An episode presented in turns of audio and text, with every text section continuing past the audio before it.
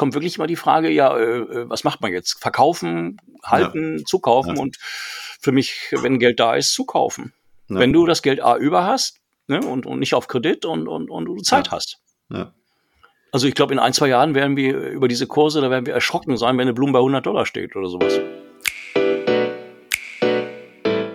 Moin, Servus und Hallo zum Börse N Podcast. Zusammen mit Börsen-, Finanz- und Nachhaltigkeitsprofis möchten wir dir das Thema nachhaltige Geldanlage näher bringen und verständlicher machen. Heute im Börse N Podcast Stammgast und Aktienprofi Sven Jösting. Die Themen dieses Mal: Fazit des Handelsblatt Energiegipfels, Perspektive der Brennstoffzelle versus Batterie.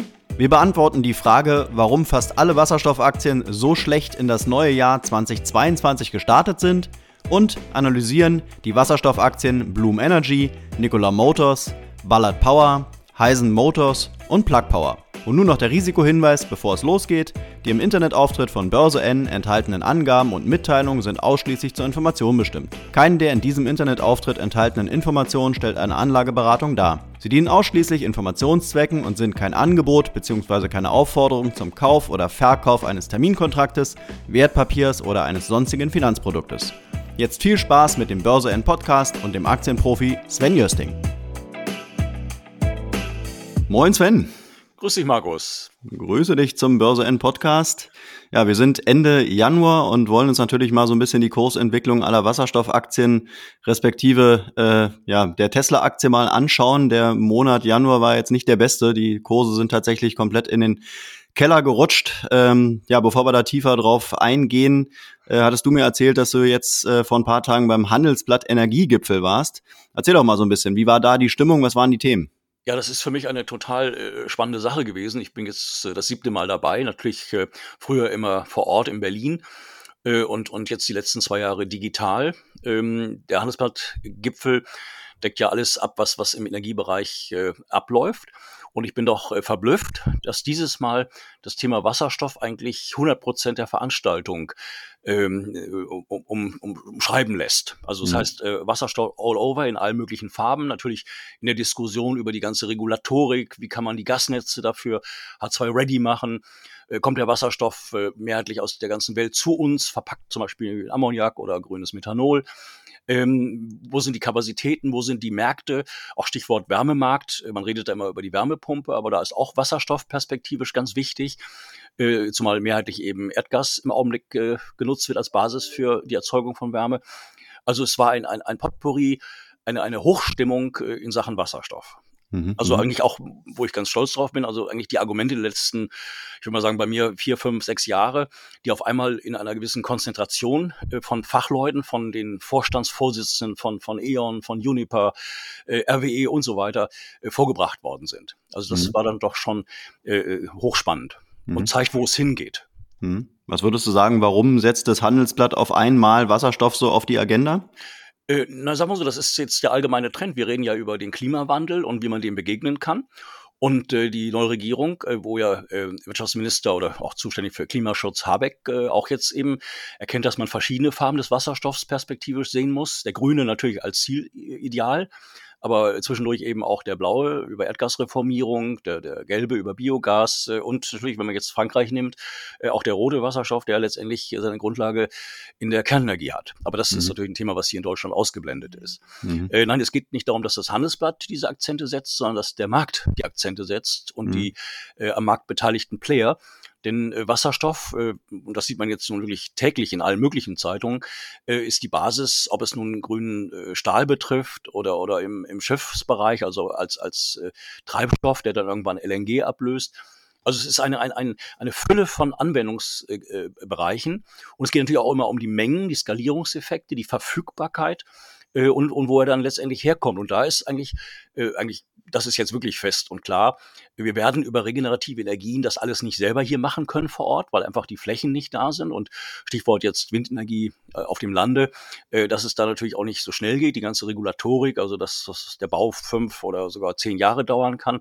Und dann natürlich auch die, die äh, Einwände der Bürger oder der, auf kommunaler Ebene. Auch Solardachpflicht halte ich für völligen Unsinn. Ist quasi so ein Eingriff in in die Privatrechte, in das Privateigentum. Aber es gibt halt eben genug Länder wie, wie Chile oder Marokko oder, oder auch Australien. Also es gibt ganz viele Länder, wo eben wirklich die Rahmenbedingungen sowas von perfekt sind, dass man äh, große Flächen nutzen kann für Photovoltaik und Windenergie äh, und dann eben auch, äh, Stichwort Meerwasserentsalzung, dann das äh, ausreichende Wasser hat und den Wasserstoff dann zu uns bringt. Also ich will mhm. sogar so weit gehen, dass viele Länder ähm, zum Beispiel jetzt aus dem afrikanischen Bereich oder auch Südamerika, auf einmal ein, ein, ein Commodity, eine Ware erhalten, äh, Wasserstoff, den sie verkaufen können, also den wir mit Kusshand erwerben werden äh, und wo dort Einnahmen entstehen. Äh, und, und das ist natürlich eine perfekte Win-Win-Situation. Also besser geht es gar nicht. Und jetzt kommt auch endlich der Hochlauf. Also gerade gestern äh, las ich, hier in der Welt am Sonntag, beziehungsweise heute, äh, 2,5 Milliarden Euro werden jetzt in ein, ein Wasserstoff-Terminal investiert in, in Wilhelmshaven. Äh, auch da wiederum Stichwort Methanisierung, also dass man CO2-Emissionen nimmt, sie mit äh, importiertem Wasserstoff verbindet und in die Gasnetze pumpt. Äh, das lese ich jetzt jeden Tag. Also ob es Amerika betrifft, ob es Saudi-Arabien betrifft, Oman, äh, Südkorea, äh, Japan, China. Also es ist eine wahnsinnige Aufbruchstimmung, die leider, und das ist ja unser Thema heute, äh, die Aktien überhaupt noch nicht äh, irgendwie eingefangen hat. Das Gegenteil, die, die, die Aktien in diesem Metier sind auf äh, Tiefstniveau, im Sturzflug, auf einem absoluten Crash-Level und im völligen Widerspruch zu den Perspektiven. Also das ist schon, das muss man aushalten können, aber ich denke, nach, nach dieser Phase wird es eben eine ganz andere geben und die sieht dann doch richtig gut aus. Mhm. Ja, ich denke, dass das Handelsblatt jetzt eben äh, das Thema Wasserstoff äh, auf die Agenda setzt, ist erstmal auch insgesamt ein gutes Zeichen, weil natürlich dann auch Medien wie das Handelsblatt äh, äh, natürlich auch erkennen, okay, das ist ein Thema, ja, das ist ein Thema, wo man auch, sagen wir mal, Leser äh, gewinnen kann, Unternehmen, Sponsoren gewinnen kann und natürlich. was viele Leute interessiert, ja. immer mehr. Ja, noch vor ein paar Jahren, ein, zwei, drei Jahren, glaube ich, hätte man mit Wasserstoff eben so eine Veranstaltung in der Größe nicht machen können. Da war immer dann die Batterie äh, die Technologie, die man irgendwie pushen musste und bewerben musste. Ähm, aber kommen wir mal ganz kurz auf das Thema Batterie, ähm, eben auch dann mit Tesla als, äh, ja, als, als dem Paradeunternehmen in den letzten Jahren. Äh, auch die Tesla-Aktie ist jetzt äh, in diesem Monat eingebrochen, minus 6,76 Prozent. Was würdest du sagen? Ist jetzt das Batteriezeitalter schon vorbei? Ist es eine Tesla-typische äh, ähm, Geschichte oder ist es einfach, weil fast alle Aktien im Januar eingebrochen sind? Nein, also die Elektromobilität über die batterieelektrische Anwendung, die ist natürlich ganz klar im Fokus der, der Autoindustrie. Also nicht jetzt äh, der Hersteller von LKWs oder Nutzfahrzeugen, sondern ganz eindeutig natürlich von PKWs. Das wird auch in den nächsten Jahren so bleiben. Äh, nur eben äh, die Konkurrenzsituation aus dem Themenbereich Wasserstoff und der Brennstoffzelle, diese Konkurrenzsituation, die nimmt natürlich jetzt in den nächsten Jahren dramatisch an Fahrt auf will sagen, dass äh, man ja bis jetzt von der Autoindustrie, gerade VW oder auch Tesla, äh, sich nicht vorstellen kann, dass PKWs äh, äh, in der Zukunft äh, immer mehr mit Wasserstoff betrieben werden. Äh, man redet da über Wirkungsgrade, über also viele Vergleiche, die auch meines Erachtens so gar nicht haltbar sind, wenn man nicht wirklich von A bis Z alles vergleichbar macht. Ne? Also äh, von der Batterieerzeugung, den Rohstoffen etc. Das gleiche trifft natürlich auch den Wasserstoff zu. Wie wird er gewonnen? Wie viel Stromaufwand ist da? Äh, Transportkosten, äh, Meerwasserentsalzung als Beispiel. Also es sind viele Dinge, die man äh, gesamt sehen muss.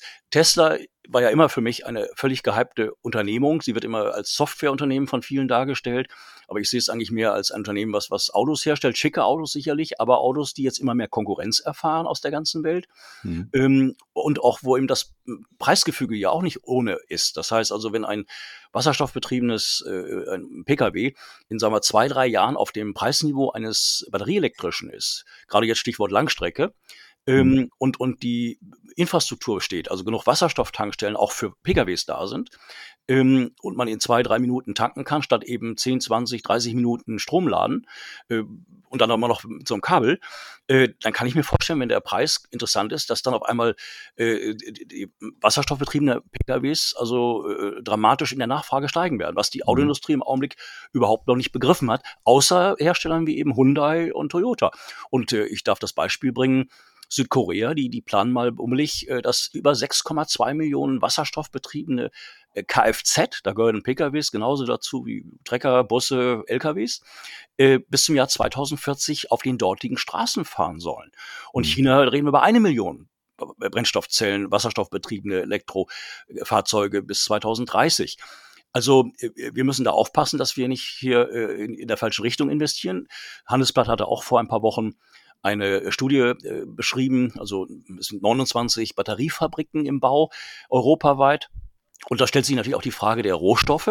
Da habe ich gerade eine Kurzstudie drüber gelesen, äh, dass alle wichtigen Rohstoffe, also vom Lithium über Nickel, natürlich auch Kobalt, äh, dass eine Dominanz äh, besteht seitens der Chinesen, dass diese bis zu 90 Prozent aller dieser Metalle und, und seltenen Erden kontrollieren. Das heißt, wir machen uns auf einmal wieder abhängig von einem Land mhm. wie China und die Abhängigkeit in Sachen Wasserstoff, die ist genau umgekehrt. Das heißt also immer günstiger in immer größeren Mengen. Preislich gehen auch die Brennstoffzellen Module und die Technologien, die dort weiterentwickelt werden, die Membran etc., gehen runter. Das heißt also, da kommt eine irre Konkurrenz, die im Augenblick äh, noch überhaupt nicht gesehen wird. Auch Stichwort Fertigungstiefe, ne, dass da ähm, äh, man meint, also das alles selbst äh, zu produzieren, Stichwort Batterien. Äh, aber ich würde sagen, überlass das den Fachleuten, überlass das CATL und, und LG Chem und, und, und, und Panasonic und so weiter. Aber ich glaube, da gehen viele Firmen jetzt in die falsche Richtung, weil das so eine Art Herdentrieb auch ist. Mhm. Interessanterweise durfte ich den äh, Vorstandschef von Polestar mit einer Frage auf dem Handelsblatt-Kongress, äh, äh, konnte ich eine Frage stellen im Chatroom. Und äh, er meinte halt eben, Batterie in, in PKWs ist das A und O und die nächsten zehn Jahre ist Batterie getrieben, da wird auch nichts passieren. Äh, Wasserstoff, Brennstoffzelle, wenn überhaupt, dann nur in Nutzfahrzeugen. Und ich glaube, der Herr wird sich noch äh, wundern, äh, zumal Polestar eine Tochter ist von Geely und Geely, den gehört auch Volvo Truck und mhm. Volvo Truck mhm. zusammen mit Daimler wiederum, die setzen auf die Brennstoffzellen natürlich in Nutzfahrzeugen, aber ich kann mir auch vorstellen, dass Geely als äh, einer der größten Einzelaktionäre von Daimler irgendwann auch sagt, oder dem 100% Polestar gehören, äh, bitte auch in dieser Richtung forschen. Ne? Also mhm. verpasst nicht diesen Markt, der da äh, noch in weiter Ferne ist, also zwei, drei Jahre Sicht, aber äh, der kommt. Und, ne? Mhm. Und dazu, zumal wenn sich, ja. zumal wenn sich der Markt halt auch schneller entwickelt, ne? Wenn diese Kostenvorteile irgendwann da sind, dann äh, wird es ja den Kunden egal sein, ob jetzt die Batterie da ist, wenn Wasserstoff günstiger ist. Ne? Klar, es ist das Henne-Ei-Problem, das haben wir ja. bei der Batterie elektrischen äh, Elektromobilität ja auch. Das heißt, wenn man davon spricht, eine Million Ladestationen, äh, unabhängig von, von dieser Menge, äh, und den Standorten immer auch die Frage, wo kommt der Strom her? Äh, ne? Also dass vielleicht die Netze überlastet sind. Also die Argumente sind ja alle hin, hinreichend bekannt. Äh, aber ich brauche vielleicht nur 1000 oder vielleicht 2000 Wasserstofftankstellen in Deutschland oder vielleicht 5000 in ganz Europa und decke den kompletten Markt ab. Da brauche ich keine 10 Millionen Ladestationen für, mhm. für Strom. Natürlich immer auch die Unterscheidung zu treffen, äh, wofür ist das Fahrzeug im Einsatz? Also, dass man eben Kurzstrecke, da ist die Batterie im Vorteil, direkt die Energie, die direkt in den Elektromotor übertragen werden kann. Vielleicht kann man die auch laden direkt vom Dach über eine Solaranlage. Bloß auch da ist, ist wieder Wasserstoff im Kommen. Ne? Also, dass man selber ein Elektrosoleur zu Hause hat, in einem großen Gebäude installiert, wenn man sich quasi selber den Wasserstoff produziert und dann irgendwann, wenn man ihn braucht, umwandelt äh, für die Nutzung für Warmwasser oder selbst Stromerzeugung. Also mhm. es sind irre Dinge im Gange und ich muss gestehen, ich bin 99,9 Prozent eher auf der Richtung der, der, des Durchbruchs, alles was mit Wasserstoff und der Brennstoffzelle zu tun hat, als äh, eben die ganze Batteriethematik. Batterien mhm. als Puffer ja, Ganz klare mhm. Frage, alles hat seine Vor- und Nachteile, aber in der Dramatik, dass äh, die Batterie so als das Nonplusultra angesehen wird, also das denke ich, das könnte ein Rohrkrepierer werden. Aber das sage ich mhm. jetzt als interessierter Laie. Ich meine, die Industrie wird das alles besser wissen. Mhm. Ja, oder halt auch äh, durch starke eigene Interessen einfach auch dann halt in eine Richtung entwickeln, äh, die dem Endanwender vielleicht gar nicht so viel bringt, ne? weil aus einer aus einer Praxissicht, wenn man eben mal so ein Batterieauto für, für einen privaten Gebrauch äh, schon mal getestet hat, dann merkt man ja, dass das einfach noch mit so vielen äh, ähm, ja einfach Schwierigkeiten zu tun hat. Äh, beim Laden angefangen, so wie du auch vorhin schon meintest, ja, dann hat man eben dann äh, so, ein, äh, so, ein, so ein Kabel, äh, wo man sich oft ver verheddert und sowas. Ja, das ist ja alles von der Praxis her überhaupt nicht zu Ende gedacht äh, und trotzdem wird es eben äh, so stark beworben. Ja, also es ist ja kein fertig produziert oder kein fertig gedachtes Produkt. Klar. Das ist eigentlich schon Wahnsinn. Ne? Also wenn wenn man sowas äh, einfach auf dem Markt anbietet und eigentlich ist es äh, ist es nicht perfekt, dann ja. fragt man sich als Endanwender schon, was ist da los? Ja, und da äh, habe ich ja schon oft in unserem Podcast zitiert, einmal Professor Hirose von, von Toyota, der den Prius, also als, als den ersten Hybrid quasi auf den Markt brachte, und äh, dann auch Professor Wang Gang, der, der ehemalige Technologieminister Chinas. Ich meine, das sind nun zwei ausgefeilte Fachleute, das sind Ingenieure, das sind Physiker, das sind Menschen, die das eine nach vorne gebracht haben. Wang Gang war ja verantwortlich für die batterieelektrische Entwicklung in China. Das ist ja nicht ohne und, und äh, Professor Hirose bei Toyota. Und beide äh, können ja vorweisen, dass sie mit ihrer Sicht der Dinge totalen Erfolg hatten. Und diese beiden ähm, Vollprofis, äh, erfahrene äh, Ingenieure halt, die sagen auf einmal, nein, die Skalierung ist Wasserstoff, ist die Brennstoffzelle. Äh, mhm. zumal sie auch sagen, dass es physikalische Grenzen auch bei der Batterie gibt. Die Energiedichte wird besser und es wird natürlich auch immer mehr Meldungen geben, dass eine Batterie auf einmal für 1000 Kilometer oder mehr Gültigkeit hat, unabhängig von der Nutzung, äh, wo man den Strom für braucht im Auto, also nicht nur fürs Fahren, sondern eben auch andere Dinge. Aber, aber diese Hochkaräter äh, stehen eigentlich äh, für, für meine Meinung, dass das solche Leute sagen, das eine war gut und wichtig und ja. war ein Erfolg, aber das andere äh, ist wichtiger noch für die Zukunft. Mhm. Oder wird mhm. noch äh, größere Skalierungseffekte zur Folge haben. Mhm. Okay, aber dann kommen wir jetzt mal zum äh, eigentlichen Thema, was uns jetzt hier im Januar beschäftigen sollte. Der Januar hält natürlich enorme äh, Chancen bereit. Äh, bei den tiefen Kursen müsste man, wenn man jetzt genug Geld hat, genug Mittel hat, äh, definitiv wahrscheinlich einsteigen, weil so günstig wird es wahrscheinlich nie wieder werden. Äh, wenn man sich die Kurse anguckt, könnte man klar, könnte man charttechnisch sagen, okay, da ist noch Potenzial nach unten. Also kann man vielleicht auch noch ein paar Tage und ein paar Wochen warten.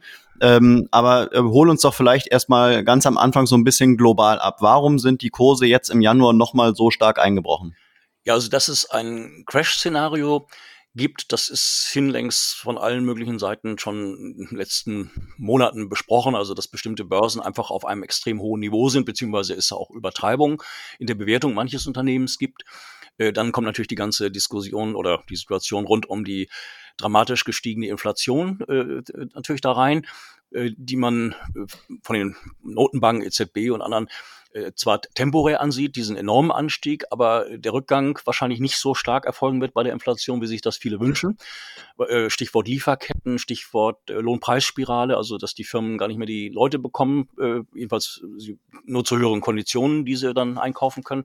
Also es sind mhm. schon eine ganze Menge Szenarien dabei, die sehr negativ sind. Dann natürlich auch gewisse, ja, ich will mal sagen, Säbelrassel-Situationen, Stichwort Ukraine, Russland, mhm. die ja auch psychologisch natürlich Auswirkungen haben auf den Gaspreis oder auch Nord Stream 2, ne, also wo es nicht klar ist, ob diese Pipeline äh, in Gang kommt, was allerdings äh, eigentlich gar keine Frage mehr ist, sondern, äh, aber ich will da nicht abschwenken.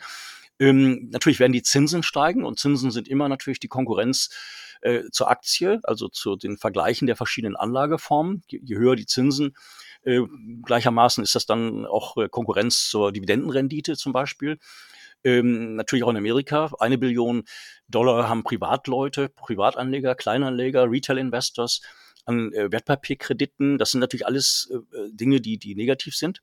Bloß ich trenne das äh, äh, eigentlich von dem ganzen Themenfeld der Unternehmen, die sich im Bereich Brennstoffzelle und Wasserstoff aufhalten die zwar natürlich psychologisch äh, mitgerissen werden, aber die jetzigen Kurse sind so dermaßen übertrieben nach unten äh, gehandelt, dass man wirklich, wie du eben sagst, das als Chance sehen muss. Also es gibt ja äh, im Chinesischen also dieses eine Zeichen äh, Krise als Chance mhm. Ne, oder natürlich äh, Costolani-like äh, kaufen, wenn die Kanonen donnern. Das klingt einfacher mhm. als gesagt, aber äh, ich habe so viele Hintergründe zu allen diesen Firmen und die durch die Bank extrem positiv sind. Und wenn man dann berücksichtigt, äh, volle Auftragsbücher, neue Produktentwicklungen, die jetzt groß skalierbar in, den Märkt, äh, in die Märkte kommen, ähm, die Firmen sind gut finanziert, äh, teilweise 30 Prozent und mehr der Börsenkapitalisierung in Cash, also Bargeld mhm. in der Bank und keine Schulden. Mhm. Ähm, äh, der Hochlauf verschiedener Bereiche, da kommen wir nachher noch drauf, äh, Stichwort Nutzfahrzeuge, äh, die mit Wasserstoff betrieben werden. Also man muss diese Kurse nutzen. Was ich mir denken kann, aber das ist natürlich eine reine Vermutung, weil die Aktien aus dem Bereich eigentlich seit Ende Januar 21 bis heute äh, so massiv gedrückt worden sind, äh, ohne große Volumina. Also es gab keinen richtigen Verkaufsdruck eigentlich. Aber dass da vielleicht der eine oder andere Hedgefonds, äh, dass man eigentlich diese Aktien unten haben will, wollte, das auch geschafft hat und, und jetzt ans Einsammeln denkt und die, die Seite wechselt. Ne, also der eine oder andere Shortseller, der jetzt mit Bloom Geld verdient hat vielleicht, dass er sagt, so jetzt decke ich das mal in diese fallenden Kurse hinein ein, denn jetzt kriegt man das Material, um einzudecken und wechsel äh, und werde und gehe long. Und das kann ich mir vorstellen, weil, die, wie gesagt, da kommen wir noch drauf, aber die fundamentalen Faktoren sind einfach so gigantisch. Ich darf vielleicht so zwei, drei kurze Beispiele bringen. Äh, Gerade äh, vorgestern in Saudi-Arabien wurde mit, mit diversen äh, Ministerien und, und über zehn Großunternehmen oder Unternehmen ähm, Absichtserklärung oder Memorandum of Understanding äh, äh, ausgefüllt, Also Saudi-Arabien will massiv in den Bereich grünen Wasserstoff hinein. Leider sind die Firmen nicht genannt worden äh, direkt, aber da sind ein paar dabei, wo ich mir vorstellen kann, wie Siemens Energy, dass die dabei sind, oder auch eine Heisen, weil die sind öfters genannt worden für wasserstoffbetriebene LKWs äh, in Saudi-Arabien, sogar eine Produktionsstätte eventuell. Mhm. Äh, dann hat Amerika, also das Department of Energy, hat einen Fonds lanciert, einer Unterbehörde im Wert, im, im Volumen von 21 Milliarden Dollar. Und diese, äh, dieses, äh, diese Unit hat die Aufgabe, Technologien für saubere Energien, vor allem Wasserstoff, äh, zu fördern. Also Forschungsprojekte, Pilot Pilotprojekte, wir nennen das hier in Deutschland Reallabore zu äh, entwickeln. Immerhin äh, 21 Milliarden Dollar, von denen 9,5 Milliarden Förderanteil in, in den Themenkomplex Wasserstoff hineingehen. Äh, dann auf EU-Ebene ganz spannend. Äh, da gibt es ja ex extrem viele Projekte, jetzt gerade der großen Hafenhäfen wie Antwerpen oder im Rotterdam. Äh, Hamburg holt da auch irgendwann auf, denke ich. Das dauert bei uns noch, glaube ich, ein bisschen länger. Oder jetzt Stichwort Wilhelmshaven eingangs erwähnt. Ähm, die EU erwartet, dass äh, bis zum Jahr 2030 17 Prozent der neu angeschaffenen Nutzfahrzeuge, also LKWs, mit Wasserstoff fahren werden. Ähm, und das sind dann bummelig 60.000 äh, Einheiten. Ich glaube, die Zahl ist noch viel zu tief gegriffen, wenn es erstmal die Infrastruktur gibt. Ich sprach vor ein paar Tagen mit einem Logistiker, der, der im großen Stil äh, ja für, für, für äh, Events, für Großevents äh, Technik transportiert und seine Kunden wollen jetzt von ihm, dass er auch den Transport umweltfreundlich macht. Das finde hm. ich total spannend. Also, dass er sich LKWs kaufen will, die, die eben mit Wasserstoff oder batterieelektrisch fahren. Aber Wasserstoff hieß es natürlich, ist viel besser, sinnvoller. Aber er sagt halt eben, es gibt ja noch keine Tankstellen. Hat er natürlich recht. Aber es wird das geben. Und da wiederum äh, der Appell an die, die Politik, viel schneller den Markthochlauf zu fördern. Das heißt, äh, jetzt ganz konkret zu sagen, nicht 400 Tankstellen äh, in, in bis 2024 in Deutschland, sondern äh, 1000 bis bis äh, vielleicht auch 24, aber eben viel schneller und viel mehr. Mhm. Und dass man sich dann die Kosten teilt, dass man sagt, hier die Lkw-Hersteller oder Nutzfahrzeughersteller, äh, sind ja auch Busse und so weiter, dass sich die verbünden mit Tankstellenbetreibern, Tankstellenkettenbetreibern, mit Gasekonzernen wie Air Liquide oder äh, Linde oder ähnlichen äh, oder dann auch eben Firmen wie Tank und Rast. Und dass man dann sagt vom Bund, komm, ihr alle investieren zwei Milliarden und wir übernehmen davon eine Milliarde als, als Hochlaufunterstützung. Äh, mhm. Also da ist leider die Regulatorik, da sind auch, das war auch im Handelsblatt-Kongress ein wichtiger Part, äh, wir sind hier zu sehr, auch was die Behörden angeht, die zuständigen Ministerien, äh, aber auch auf, auf Länderebene und sogar auf kommunaler Ebene. Das dauert alles viel zu lang. Und äh, da ist auch mehr Behinderung da und es ist mehr ja regulatorisch auf einem, einem äh, juris, juristischen Level eher angesiedelt. Es müsste mehr planwirtschaftlich, Ingenieurplanwirtschaftliche Fähigkeit auch in den Ministerien äh, aufgebaut werden. Hm. Also da ist ganz viel, äh, wo eigentlich äh, irre Dynamik da ist. Und äh, auch Stichwort Handelsblatt, Energiegipfel, äh, der, der Andrew Forrest, dem dieses Großunternehmen ähm, in, in, in äh, Australien gehört, äh, Fort, äh, Fort Tunku, ähm, der will jetzt zum Beispiel 100.000 Tonnen äh, grünen Wasserstoff äh, für das deutsche Unternehmen Covesco liefern. 100.000 äh, Tonnen grüner Wasserstoff, der 900.000 Tonnen CO2-Emissionen einsparen hilft.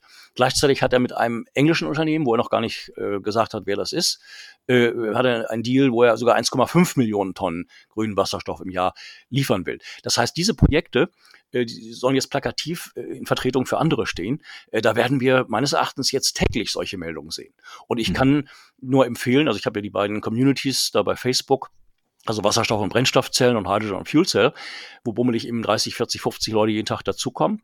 Äh, da ist ein Potpourri an Projekten weltweit. Also jetzt mhm. gerade Oman hat jetzt mit BP gestern wieder einen großen Deal unterschrieben.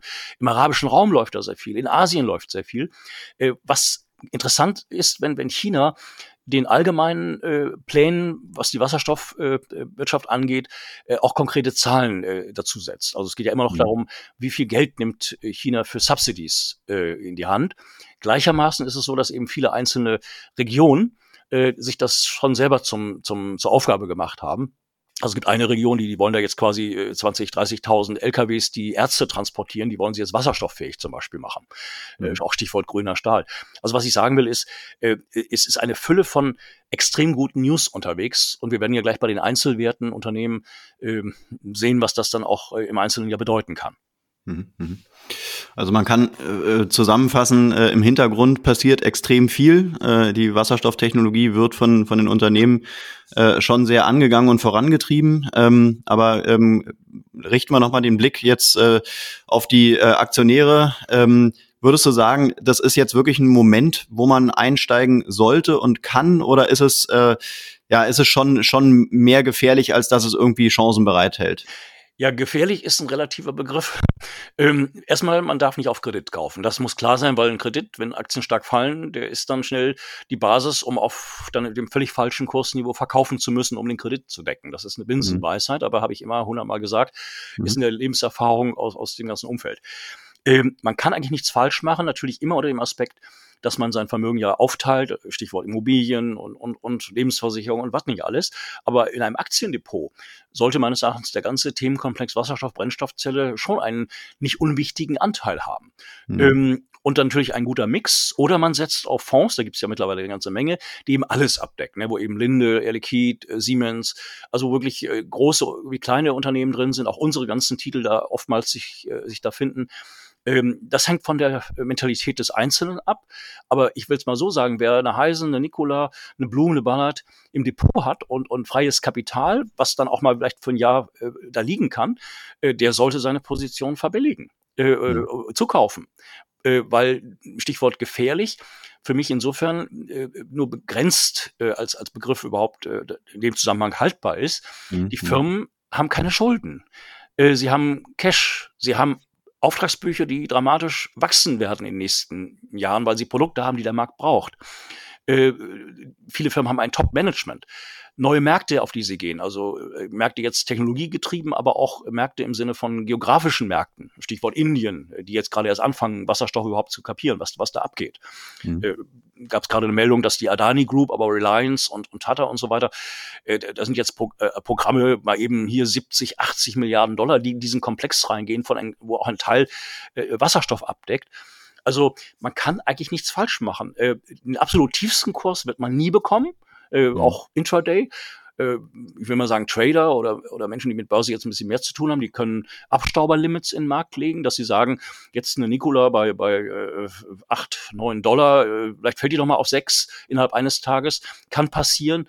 Äh, ich muss gestehen, wäre mir egal, weil mir geht es um die Perspektive und diese Titel sind so tief im Kurs, dass das Potenzial nach oben also meines Erachtens gewaltig ist, relativ äh, zu den Risiken nach unten. Mhm. Aber es muss jeder äh, Anleger natürlich seiner eigenen äh, Mentalität nachmachen und, und äh, ich, ich sehe nur die, die Faktenlage und, und selbst wenn ein Crash passiert, also wir haben jetzt zwar einen größeren Rückgang-Crash, war das jetzt ehrlich gesagt noch nicht, obwohl es ein Crash war in den Brennstoffzellenaktien. Also den Crash mhm. hatten wir eigentlich jetzt schon. Mhm. Mhm. Wenn man das äh, so mit diesem Begriff versieht, äh, gibt es ja verschiedene Definitionen, was ein Crash ist, also bestimmte Schwankungen mit einer bestimmten Größe in einer bestimmten Zeit. Dann, dann haben wir das sogar jetzt schon hier gehabt. Ne? Mhm, mh. Buy on äh, Rumors, Sell on Facts oder mhm. äh, ja, Krise als produktiver Zustand halt eben. Oder Buy mhm. on Bad News, mhm. sagt man ja auch bei schlechten Nachrichten kaufen, aber ehrlich gesagt gibt es diese schlechten Nachrichten von diesen Firmen gar nicht oder von diesem ganzen Markt nicht. Mhm, also wären mhm. so Börsenweisheiten, die man da äh, ins Spiel bringen kann. Ne. Will noch mal kurz die Perspektive äh, von von Kleinanlegern einnehmen. Also gerade jetzt hm. vielleicht junge Leute, ja, die jetzt äh, sagen wir mal mit ihrem Studium fertig sind, das erste äh, Gehalt bekommen, vielleicht auch schon geschafft haben, sich ein bisschen Geld auf die äh, Seite zu legen ähm, und jetzt überlegen, was kann ich mit meinem Geld machen, wie kann ich es verzinsen, wie kann ich es nachhaltig anlegen, darum geht's ja dann auch äh, irgendwann, ja.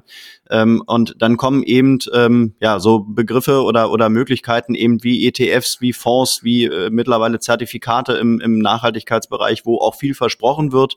Ob das dann am, am Ende alles wirklich so grün ist, wie es dann eben wirklich von der Werbung versprochen ja, wird, klar. das äh, sei mal dahingestellt. Ähm, aber welche Möglichkeiten haben jetzt äh, Kleinanleger mit wenig Wissen? Du beschäftigt sich seit, Jahrzehnten mit der Börse und mit, mit dem Thema Wasserstoff. Äh, welche Möglichkeiten haben diese Kleinanleger jetzt in, in Technologien wie Wasserstoff oder generell nachhaltig anzulegen?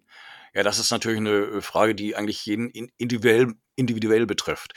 Ähm, erstmal ein, ein junger Mensch, der sich gerade was hingelegt hat, was für die Alterssicherung darstellt. Ich meine, ich muss dazu sagen, es gibt viele junge Menschen, die, die als Daytrader da meinen, ja, durch Gambling, das ist ja letztendlich ja. nichts anderes wie Zocken oder Roulette, mhm. äh, rauf und runter und dann toller Gewinn am nächsten Tag und der Riesenverlust am übernächsten Tag. Das ist auch kein richtiges Investieren, das ist eben, ja, ich nannte den Begriff Zocken. Mhm. Aber, aber es ist immer so, ein junger Mensch hat natürlich meistens kein Geld über, was, was spekulativ angelegt sein darf. Also da würde ich eigentlich eher sogar sagen, Finger weg. Ähm, es sei denn, es ist wirklich Geld, was, wo man sagen kann, das brauche ich nicht für Studium, fürs tägliche Living, sondern das, das ist äh, für, wirklich mal für langfristig gedacht oder für die Finanzierung, Gründung einer Familie oder ein Hauskauf oder whatever.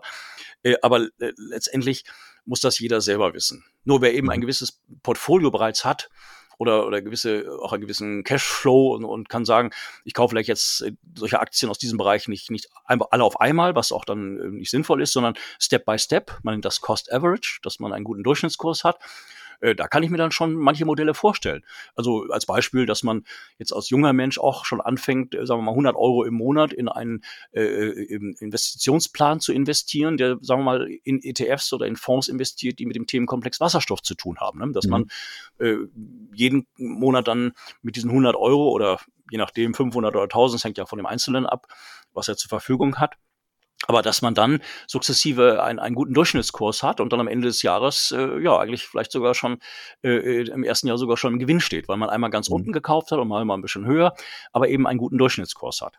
Hm. Aber, Kennst du da irgendwelche Fonds, ETFs, die ähm, mit dem Themenkomplex Wasserstoff zu tun haben? Da muss man einfach bei Google mal eingeben. Es gibt viele, interessanterweise, äh, äh ach, von Morgan Stanley, von, von äh, also, also da, da haben sie alle mittlerweile was im Angebot. Ja. Ähm, es gibt auch Spezialfonds. Die, die Mischung eigentlich ist interessanterweise, ist eigentlich immer dieselbe. Also äh, da muss man einfach nur ein bisschen gucken. Ähm, aber äh, sie haben alle die Linde, die Siemens drin, Plug Power, auch Ballard natürlich, Bloom. Äh, das, das ist mittlerweile, das ist, ist Standard. Mhm. da, klingt jetzt bescheuert, ich mache ja auch keine Eigenwerbung, darf ich auch gar nicht. Aber ich habe ja äh, BZ Vision bei, bei Wikifolio. Da ist, äh, das, das habe ich mal gemacht. Aber da habe ich die drei Titel halt eben drin, Nikola Blum und Ballard, weil ich einfach sage, das ist für mich äh, der gute Mix, der mhm. diesen Bereich hier abdeckt, spekulativ mhm. und über die nächsten Jahre. Mhm. Aber ich glaube, das ist ein, ein guter Hinweis an der Stelle, immer noch vielen äh, nicht bekannt, Wikifolio, ja, äh, auch hier mit unserem äh, Stammgast äh, Stefan Krick, der ja oft, auch oft im Börse N Podcast zu Gast ist, äh, auch ein spannendes Wikifolio hat. Äh, also wer sich mit diesem ja, Themenkomplex Wasserstoff mal auseinandersetzen will, der ist auf jeden Fall bei Wikifolio richtig, äh, weil da gibt's auch noch mehr Leute, mehr an äh, Trader sozusagen als als euch beide. Oh ja, da, da kann man viele, äh, da gibt's ganz viele, ja. ja, ja. Genau, genau. Und da kann man schöne Ableitungen äh, treffen und sich mal ein paar Strategien angucken. Also das an der Stelle auf jeden Fall. Ja, man, muss sich einfach, man muss sich einfach informieren. Und äh, als Beispiel, ich weiß nicht, ob ich es erwähnen darf, aber ich mache ja, äh, also ich, ich unterstütze einen Informationsdienst, der heißt Fuchs H2, ne, also ein mhm. Fachinformationsdienst äh, zum Thema Wasserstoff an der Börse oder Brennstoffzellenunternehmen. Ja, ja, dass okay. man sich auf jeden Fall schlau machen kann. Also da gibt es mittlerweile sehr, sehr viele Möglichkeiten.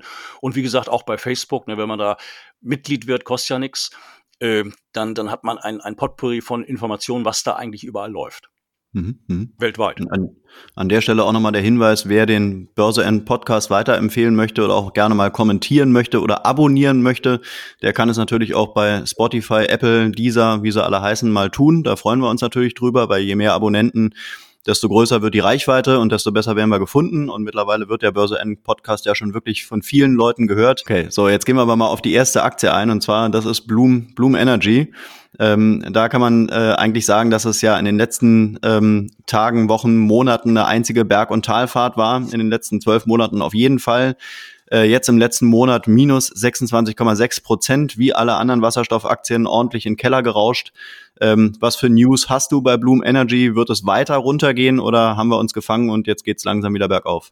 Also Bloom Energy ist absolut meine Nummer eins äh, äh Aktie im Bereich Brennstoffzelle Wasserstoff.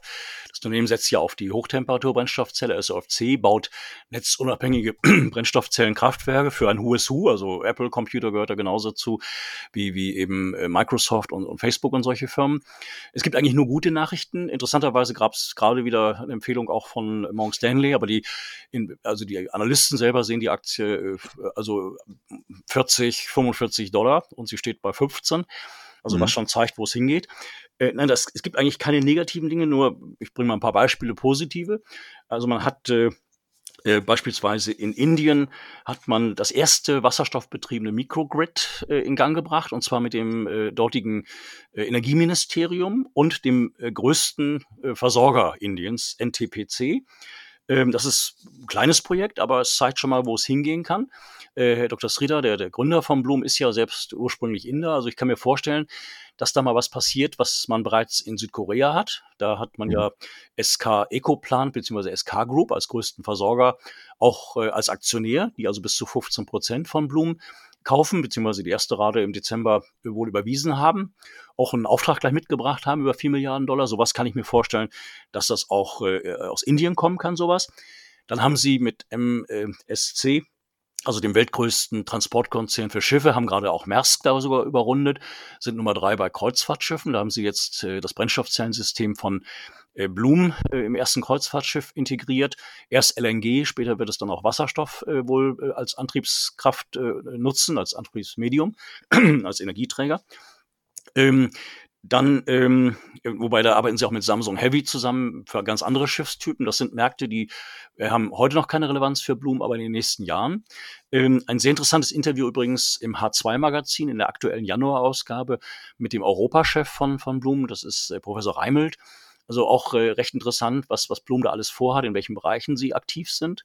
Ich denke, irgendwann äh, werden sie auch mal hier äh, aktiv sein. Das heißt, äh, im Augenblick schon in England. Da ist das erste äh, Brennstoffzellenkraftwerk äh, in, Auftrag gegeben worden über 1,2 Megawatt mit zwei dort äh, ansässigen Unternehmenspartnern. Also es gibt nichts Negatives. Die Zahlen für das vierte Quartal 21, beziehungsweise natürlich dann das Gesamtjahr, die kommen irgendwann Anfang Februar. Und ich denke, dann werden wir eine Menge neue Guidelines bekommen, also Hinweise, wo man steht, wo man hin will. Aber die Aktie ist für mich absolut äh, die Nummer eins. Ähm, acht, neun Milliarden Dollar Auftragsbestand. Ähm, sie bauen die Kapazitäten massiv aus. Ähm, äh, ist übrigens von Raymond James, dem Fachanalysten, auch die Nummer eins. Also vor ein paar Tagen hat er da ein Interview bei CNBC gegeben über das Unternehmen. Also da passt eigentlich alles. Also der Kursrückgang kann ich mir nur vorstellen, dass er durch äh, Shortseller äh, genutzt wird, denn die haben in den letzten Wochen die Anzahl der leerverkauften Aktien um zwei Millionen Stück erhöht auf über 15 Millionen. Ähm, also das könnte ich mir vorstellen, aber ich kann mir auch vorstellen, dass gerade die wiederum jetzt eindecken und, und äh, die Seite wechseln. Also mhm. bei Bloom kann ich an News nur Positives äh, vermelden und auch eben News, die perspektivisch gewaltig sein können. Also aus mhm. Prototypen-Geschichten äh, kommen auf einmal ganz andere Dinge. Ne? Und äh, die Firma ist eben da ganz weit vorne. Äh, interessant vielleicht am Rande, dass in dieser äh, Brennstoffzellenart dass jetzt auch Bosch in den nächsten Jahren massiv auf diese Richtung setzen wird. Die planen da ein Werk zu bauen. Also man sieht, dass Blum sich da in guter Gesellschaft befindet. Hm. Ja, zumal ja Bloom Energy auch eine der Vorzeigeaktien so im Bereich Wasserstoff war. Äh, jetzt eben genauso runtergekracht wie, wie alle anderen Aktien auch, was mich schon so ein bisschen gewundert hatte. Hätte eher gedacht, dass sich da Bloom irgendwie besser behaupten kann als die anderen Wasserstoffaktien, aber irgendwie gingen sie alle in den Keller. Ja, nach, äh, sagen wir mal so, in einem schwachen Markt wenn sich Käufer zurückhalten, dann haben mhm. natürlich die Verkäufer das Sagen. Also das heißt, da kann mhm. auch mit wenig Volumen, und das Volumen ist für mich durchaus ein Argument, auch bei Bloom, da werden jeden Tag, sagen wir mal, ein, zwei, lassen das vier Millionen Aktien sein. Das klingt per se viel, aber wenn man ein Unternehmen mit drei Milliarden Börsenbewertung nimmt, äh, sind dann 40, 50 Millionen Dollar Tagesumsatz wenig. Und wenn sich mhm. da, wie gesagt, so ein paar Hedgefonds zusammentun, äh, hin und her traden äh, und, und den Kurs drücken, ist natürlich eine reine Vermutung von mir, aber dann, dann, dann kriegen sie es da schon hin. Aber gleichzeitig ist es so, wenn gute News kommen, Stichwort jetzt auch im Februar, erwarte ich ja halt, äh, dass da mm, interessante Guidelines eben genannt werden, dass dann auf einmal so eine Aktie auch von 15 Dollar auch auf einmal wieder bei 25 steht. Also mhm. das ist eine sehr gewagte Äußerung, aber ähm, dieser massive Kursrückgang hat eben auch keinen richtigen Grund. Es sei denn, die mhm. allgemeine Börsenschwäche, Stichwort Crash-Szenarien, dann, dann dauert es natürlich länger. Aber das sind Kurse, wenn man da Zeit hat, äh, kann man eigentlich nichts falsch machen. Mhm. Wir hatten es ja schon in der äh, Dezember-Folge, äh, dass wir mal kurz darauf eingegangen sind. Wie kann es eigentlich sein, dass äh, die Wasserstoffaktien wirklich alle zusammen immer runter und hoch gehen? Vielleicht kannst du es nochmal so ein bisschen erklären. Warum ist es so, dass wenn es wirklich für die Branche bergab geht, wirklich fast alle Wasserstoffaktien dann eben runter und hoch gehen? Also ja, das kann ich mir nur so vielleicht vorstellen, aber richtig beweisen wird man es ja nie können. Dass es äh, eine allgemeine Stimmungslage ist, dass auch interessengesteuert es sein kann, dass vielleicht äh, äh, Fonds sagen, nee, nee, also wir halten eher die Batterie für das Medium, wo es langfristig hingeht und, und Wasserstoff, Brennstoffzellen nicht. Aber Stichwort Handelsblattgipfel, aber da gibt es ja auch viele andere große Veranstaltungen in dem Zusammenhang. Jetzt äh, demnächst im März in, in, in Holland, in Rotterdam eine sehr große Fachmesse zu dem Thema. Also es passiert jetzt überall, es ist irre viel im Gang. Aber es kann natürlich auch sein, dass, ich will mal sagen, Hedgefonds, die ja teilweise doch etliche Milliarden Vermögen haben, was sie, was sie äh, tradingmäßig auch zum Einsatz bringen können. Aber dass das vielleicht sogar Interessen da sind, diese ganze Gruppe äh, erstmal zu drücken, Unsicherheit zu stiften, um auf tiefem Niveau eben einzusammeln. Also mhm. äh, das kann man nie beweisen, aber dadurch, dass diese Parallelität in der Kursentwicklung da ist, äh, lässt so eine Vermutung, äh, lässt sich so eine Vermutung darstellen. Ähm, gleichermaßen ist das auch wieder das Gegenargument äh, im positiven Sinne.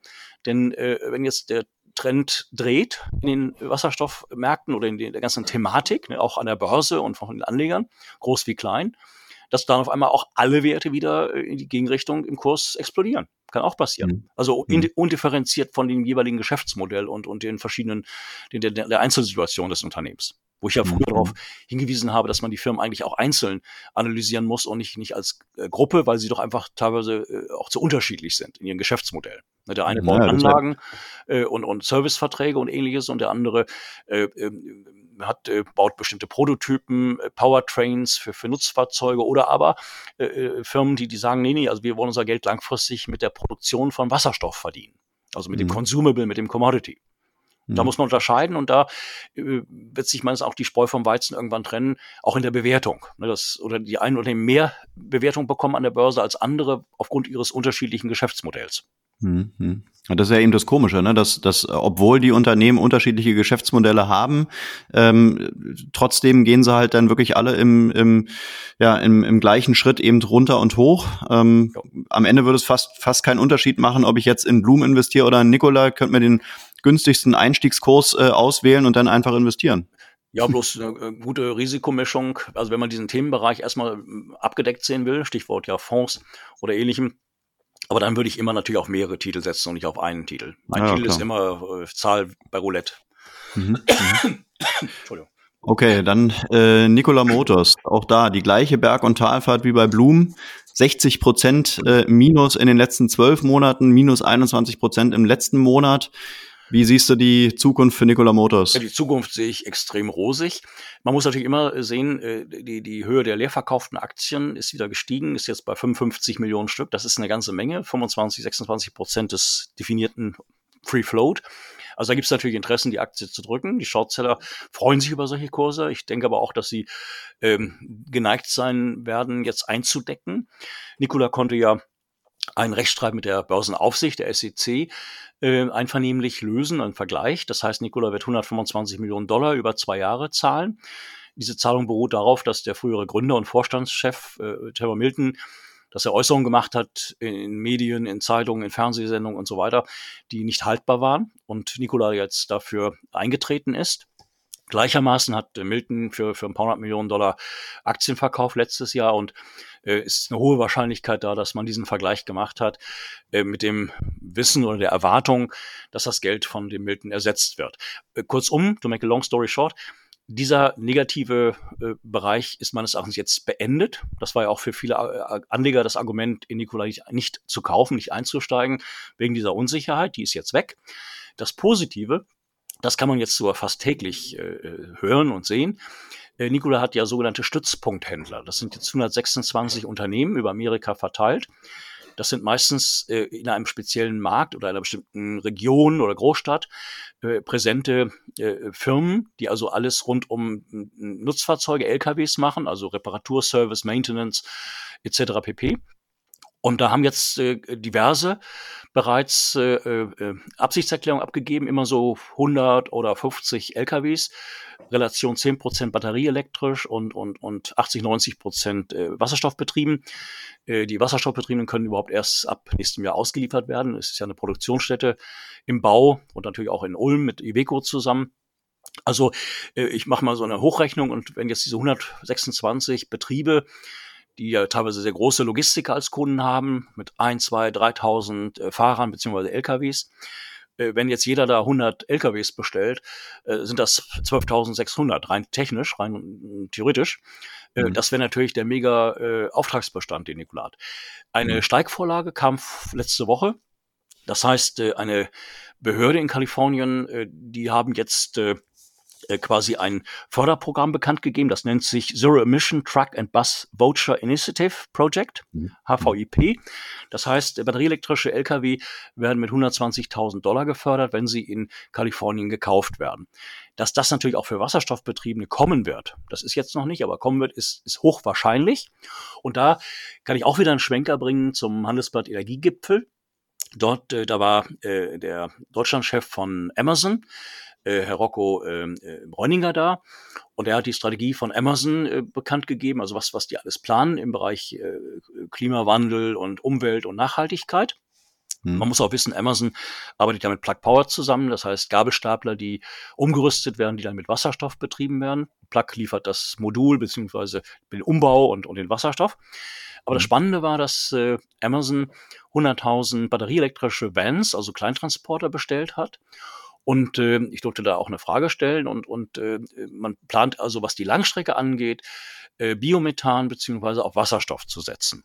Und jetzt gibt's ja nun nicht so viele Anbieter von diesen Fahrzeugen. Also Nikola gehört dazu, ganz vorne. Dann gibt's natürlich Heisen, die ich auch für hochinteressant halte, die ja auch in Amerika produzieren, aber eben auch in, in Holland, in Europa, aber auch in Asien, jetzt bald auch vielleicht in, in Saudi-Arabien ähm, dass das eine Steigvorlage ist, dass vielleicht Amazon äh, irgendwann sagt, hier kommen, Nikola, äh, 10.000 Wasserstoff-LKWs an uns oder 2.000 batterieelektrische. Mhm. Alles denkbar und mit diesem Zuschuss, den eigentlich eine Amazon nicht braucht, aber ist trotzdem ein, ein Argument. Ne, also mhm. äh, da ist jetzt viel im, im Gange. Ähm, also Nikola, der Kurs, wo er jetzt ist, ist, ist desaströs. Ähm, und natürlich klar, die haben ein Finanzierungsprogramm über 600 Millionen Dollar, wo sie Aktien ausgeben und Cash erhalten. Das macht natürlich im Augenblick keinen Sinn, auf diesem tiefen Niveau Aktien äh, auszugeben, weil man dann einfach eine zu hohe Anzahl rausgeben würde. Also das liegt im Interesse natürlich der Shortseller, dass das gerade so ist. Aber gleichermaßen auch könnte auch aus der Richtung jetzt eine Wende kommen, dass äh, wir vielleicht in zwei, drei Monaten von 55 Millionen leer verkauften Aktien auf einmal das Ganze runter auf 10, 20 Millionen geht, weil äh, ich will mal sagen, äh, diese Trader, oder diese auf fallende Kurse setzenden Investoren dann äh, ihren Gewinn realisiert haben. Ne? Also mhm.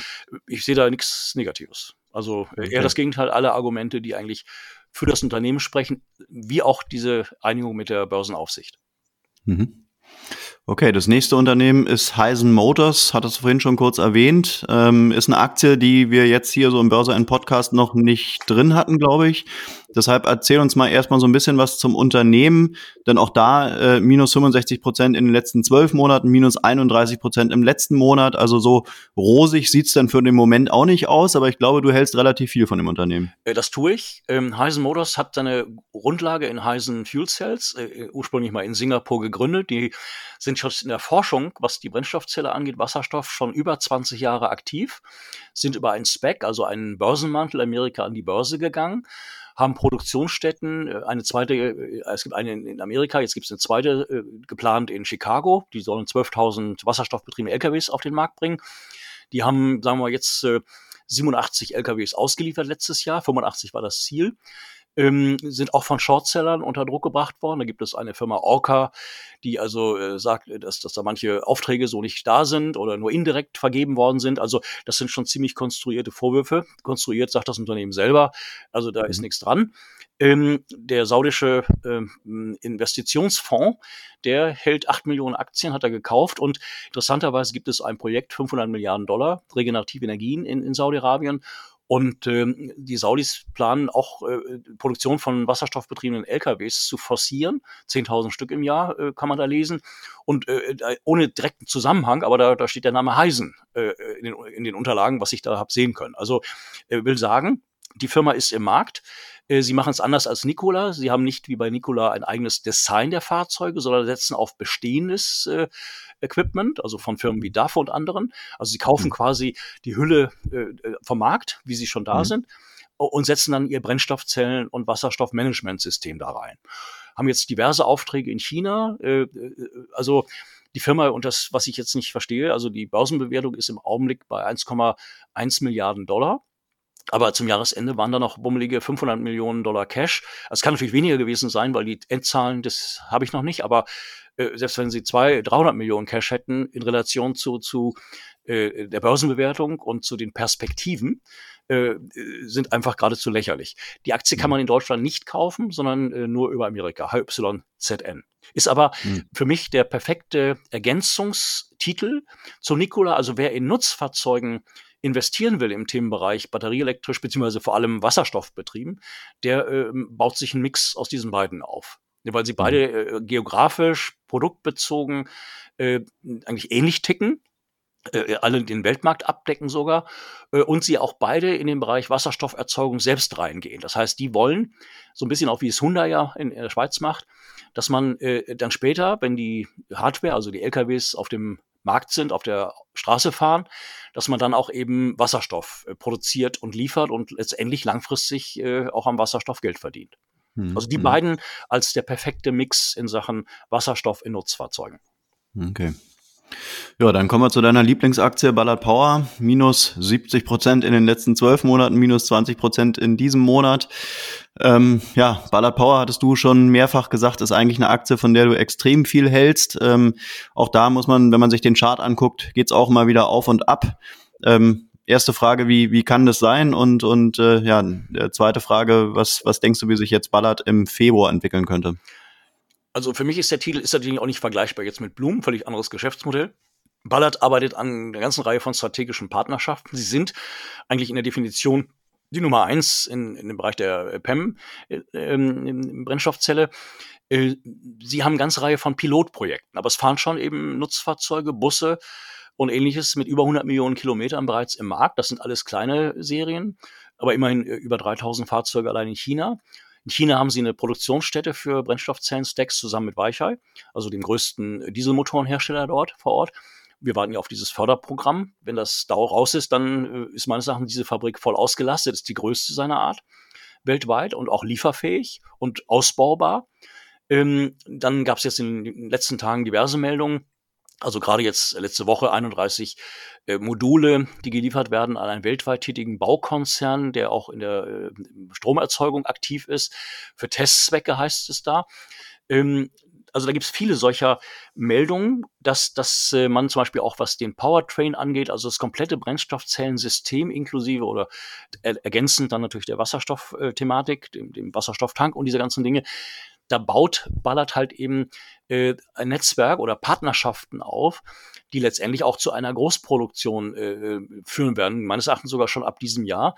Das heißt, wenn man Bushersteller, Lkw-Hersteller ist und selber nicht die ganze Thematik abdeckt, dass man dann später das eben bei Ballard oder Ballard-Partnern kauft.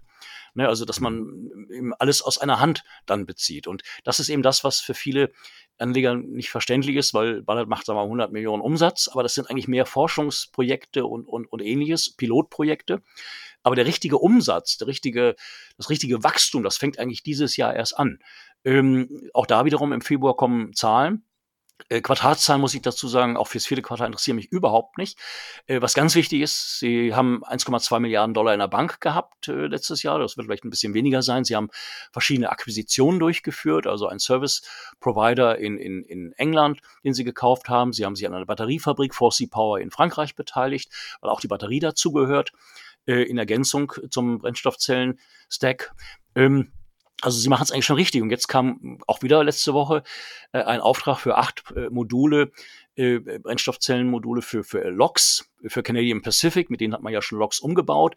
Spannend äh, zu lesen der Satz, dass äh, Lokomotiven, die ja heute mit Diesel betrieben werden, dass die perspektivisch eigentlich alle auf Wasserstoff weltweit umgestellt werden. Das ist ein Markt, der bummelig bei vier Milliarden Dollar pro Jahr liegt. Und Ballard mhm. arbeitet im, im Zugbereich eng zusammen mit Siemens, Siemens Mobil. Und äh, da werden in den nächsten Jahren Züge fahren mit der Basis von den Ballard Stacks. Das, was, was Alstom mit Hydrogenics macht, also einer Tochter von Cummins Engine, das macht dann Ballard eben mit, mit Siemens und anderen. Und nur diese Beispiele sollen eben aufzeigen, in welchen Bereichen das Unternehmen äh, drin ist. Und die konzentrieren sich ganz eindeutig auf den Nutzfahrzeugbereich. Äh, also eben Schiffe, auf äh, Schiff übrigens hier die erste Pushboot da von Berlin nach Hamburg, Elektra, was, was ein Ballastsystem äh, drin hat, ähm, Züge, Schwerlastthematiken, Busse natürlich, da sind sie ganz klar vorne. Auch da wiederum die Ergänzung, dass äh, wenn sie diesen ganzen Stack äh, und alles, das ganze System eben anbieten, dass dann ja Firmen bereits heute schon, wie, wie Van Hool oder, oder Solaris aus Polen, dass das natürlich dann zum Beispiel Bushersteller natürlich äh, das komplett als System bei Ballard einkaufen. Und das machen auch äh, Firmen wie Wrightbus in England, die also jetzt ganz viele Doppeldeckerbusse mit Brennstoffzellensystem in, in London zum Einsatz führen. Also äh, wenn man jetzt diese ganzen kleinen Aufträge nimmt, äh, mal hier fünf, mal da zehn Busse und ähnliches, dann werden wir ab diesem Jahr äh, meines Erachtens, und das wurde auch in einem, äh, einer Konferenz schon mal so erwähnt, dann werden die nächsten Aufträge äh, Modulmengen äh, beinhalten, wo es mal eben um 100 geht, um 1000 geht und mehr. Das heißt also, die richtigen Skalierungseffekte, die fangen jetzt erst an. Und das muss man auch auf die ganze Branche übertragen. Aufträge bekommen ist das eine, sie umsetzen können ist das andere. Und das können Firmen wie Blum und Ballard. Mhm. Oder auch Nikola. Mhm.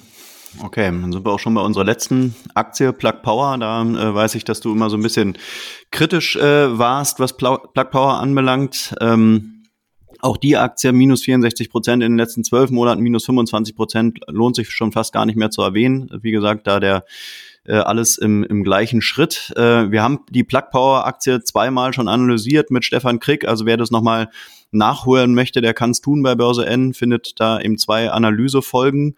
Ähm, wie siehst du Plug Power aktuell und wie rosig oder nicht rosig sieht die Zukunft aus? Ja, also meine Meinung habe ich äh, jetzt geändert, also 100 Prozent geschwenkt. Äh, wobei der Kursrückgang äh, ist quasi auch dafür die, für mich so die Basis, ne, weil jetzt eine Bewertung da ist, die auch den ganzen Erwartungen des Unternehmens und das, was da alles an Prognosen bereits äh, vorhanden war, jetzt kommt das in ein, in ein realistisches Gesamtbild hinein. Ähm, ich halte die Aktie heute für ein sehr interessantes Investment. Äh, mhm. Auch gerade Morgan Stanley hat vor einer Woche, also der Analyst, äh, das Kursziel auf 65 Dollar gesetzt. Die allgemeinen Kurse werden von den Analysten zwischen 40 und eben diesen 65 Dollar gesehen. Äh, Plug will bis 2025 drei Milliarden Umsatz machen.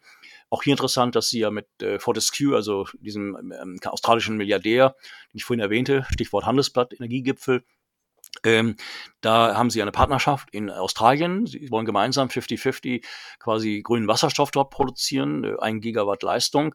Äh, Plug hat ja vor ein paar Jahren die Firma äh, Gina EXL übernommen. Also das war damals auch schon ein, ein, ein, ein sehr, also ein, ein Technologie-Leader, kann man sagen. Hm. Ähm, sie werden immer mehr in die Wasserstoffproduktion äh, natürlich einsteigen. Also vier Standorte sind da schon ausgemacht. Ist natürlich alles nicht von heute auf morgen denkbar. Und die Frage natürlich auch, wo kriegt man den günstigen Strom her? Weil Strom ist ja die Preisbasis für, für grünen Wasserstoff zu guten Kursen. Ne? Ganz klar. Aber jetzt ist das für mich interessant. Plug muss natürlich wegkommen äh, von der Abhängigkeit von zwei, drei, vier Großkunden wie Amazon und, und, und Walmart. Äh, gleichermaßen sind natürlich auch diese Großkonzerne, die jetzt erstmal Plug äh, dafür einsetzen, dass Gabelstapler umgerüstet werden. Äh, da kann es natürlich auch andere Themenfelder geben, wo Plug auf einmal dann als Partner für diese Unternehmen gilt. Äh, aber diese Einseitigkeit ist eben noch da. Äh, gleichzeitig war mein, mein Kriterium, meine Kritik, die lag ja darin, dass der Vorstand sich äh, Anfang des Jahres also äh, durch den Verkauf von Aktien, Umwandlung von Optionsrechten erstmal selber doch ein paar mhm. Millionen äh, genehmigt hat. Die haben natürlich auch im Nachhinein äh, äh zum richtigen Zeitpunkt ihre Aktien liquidiert, ne, als Plug, glaube ich, bei 70 Dollar stand im Januar 21. Aber das ist jetzt auch Schnee von gestern. Die Firma mhm hat äh, über drei Milliarden in der Bank, die allerdings auch schnell verfrühstückt werden können, wenn sie äh, in zu vielen Feldern sich tummeln und zu viele parallele Investitionsvorhaben äh, durchziehen. Äh, aber es ist eben äh, ein, ein, Stimmungsbild, was jetzt positiv ist in Deutschland, äh, was die fünf, sechs meistgehandelte Aktie, Auslandsaktie, also das habe ich gerade letzte Woche gelesen, gibt bei Facebook sogar eine Community mit über 7000 Mitgliedern. Also das ist alles nicht ohne. Mhm. Ähm, aber jetzt der Kurs auf aktuellem Niveau und mit der Einschätzung von großen Investmentbanken, also das ist für mich jetzt, äh, oder diese Aktie ist jetzt für mich auch ein, ein klarer Kauf. Mhm. Na schön. Also da sich jetzt alles ganz anders, also weil eben auch äh, ja, die Informationen sich anders darstellen.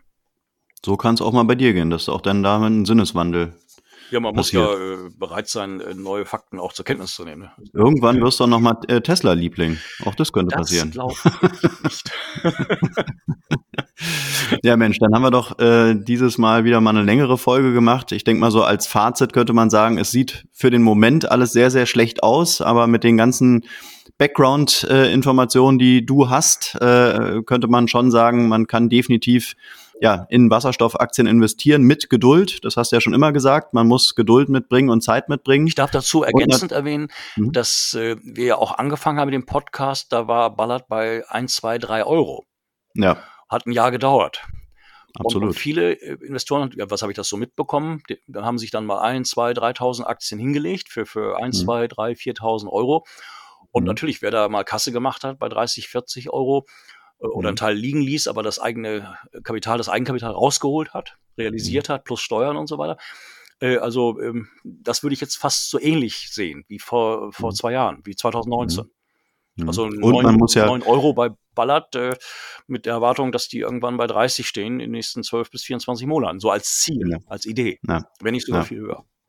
Und man muss äh, auch Fantasie mitbringen, denn wir hatten schon im Vorgespräch äh, mit dir noch mal so ein bisschen die Tesla-Aktie äh, uns angeschaut. Äh, wenn man sich äh, mal den Emissionskurs von der Tesla-Aktie anguckt und sich anguckt, wo die Tesla-Aktie im letzten Jahr und aktuell steht, jetzt ist sie gerade ein bisschen eingebrochen. Äh, also wenn man sich das als Vorbild nimmt, äh, dann glaube ich, kann man mit äh, zu Recht äh, auch mal ähm, sowas mal mit einer Wasserstoffaktie durchspielen und dann könnte sich das natürlich gewaltig lohnen. Klar. Wobei meine Ziele, die halte ich für ein bisschen, ja, klar, kann alles passieren, Skalierungseffekte, aber zum Beispiel die Blumen, wenn die so weitermachen, ähm, äh, in der Breite, auch, auch geografisch weltweit, Stichwort Indien, ähm, eine 100-Dollar-Aktie in zwei Jahren. Das ist mein, mhm. mein Ziel. Äh, mhm. Gefahr ist mhm. natürlich immer da. Das haben wir gesehen äh, bei Hydrogenics, die hatte ich ja auch damals empfohlen. Die wurden dann ja zum doppelten Preis gekauft von Cummins. Und Cummins Engine ist quasi vergleichbar mit Weichai in, in China, also ein ganz mhm. Dieselmotorenhersteller, der jetzt quasi durch eine Akquisition das Geschäftsmodell völlig umstellt und mhm. auf batterieelektrisch und Wasserstoff setzt. Mhm. Also das äh, kann natürlich passieren. Also was ich damit sagen will, dass äh, vielleicht der eine oder andere Großkonzern wie, wie Siemens Energy oder auch eine GE, äh, dass die dann sich manche dieser Firmen einverleiben, um sie dann im Konzern zu skalieren. Mhm. Das ist eine große Gefahr in dem Sinne, dass, dass dann die Fantasie weg ist, weil äh, wenn eine Blume morgen für 30, 40 Dollar geschluckt würde, glaube ich nicht, ist auch unrealistisch, aber theoretisch wäre die Fantasie dann beendet, weil es dann gibt es dann diese Firma nicht mehr. Mhm. Und ein Großkonzern hat dann so einen Teil nur eine, äh, ja, nicht die Relevanz halt eben, als, als mhm. eigenständiges mhm. Unternehmen am Markt zu sein. Mhm. Okay, dann entlasse ich dich hiermit und äh, du hast noch Zeit, deinen Sonntagsstammtisch im Bayerischen Rundfunk zu sehen. Ja, gleich die heute ist, glaube ich, 12, ne?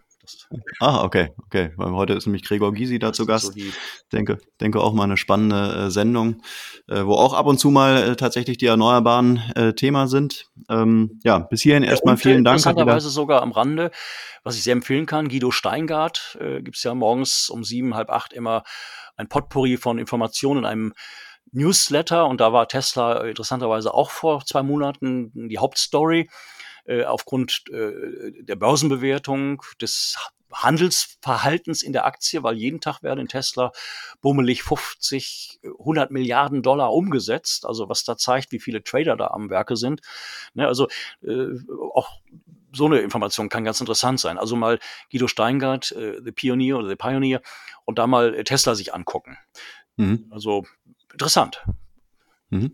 Okay, mir bleibt noch zu sagen, dass wir uns noch ein paar Ziele für dieses Jahr vorgenommen haben. Wir wollen mal äh, auch die, ja, die, die Lenker und Denker der, der Wasserstoffaktien mal vors Mikro bekommen äh, und mal schauen, ob uns das gelingt. Äh, das, äh, denke ich mal, kann noch eine spannende Weiterentwicklung des Podcasts sein, dass man auch wirklich mal ähm, ja, die CEOs einfach mal interviewt. Ja. Ähm, und äh, Ansonsten noch ein paar andere Ideen. Denke mal, jeder, der den Podcast äh, folgt und äh, wie gesagt auch gerne abonniert, ähm, da werden wir dieses Jahr noch viele spannende Themen haben, denn insgesamt entwickelt sich ja die Branche ähm, schon schon sehr gut und wir haben es jetzt schon zwei Jahre durchgehalten und äh, halten daran fest und äh, sind gespannt, wie sich die ja wie sich die nächsten Wochen und Monate entwickeln werden. Da kann man sich ja noch informieren. Also ich erwähnte Facebook, diverse Communities, die es da gibt, also nicht nur die von mir betreuten äh, dann natürlich auch äh, Mission Hydrogen, Mission minus Hydrogen, wo man sich auch schlau machen kann.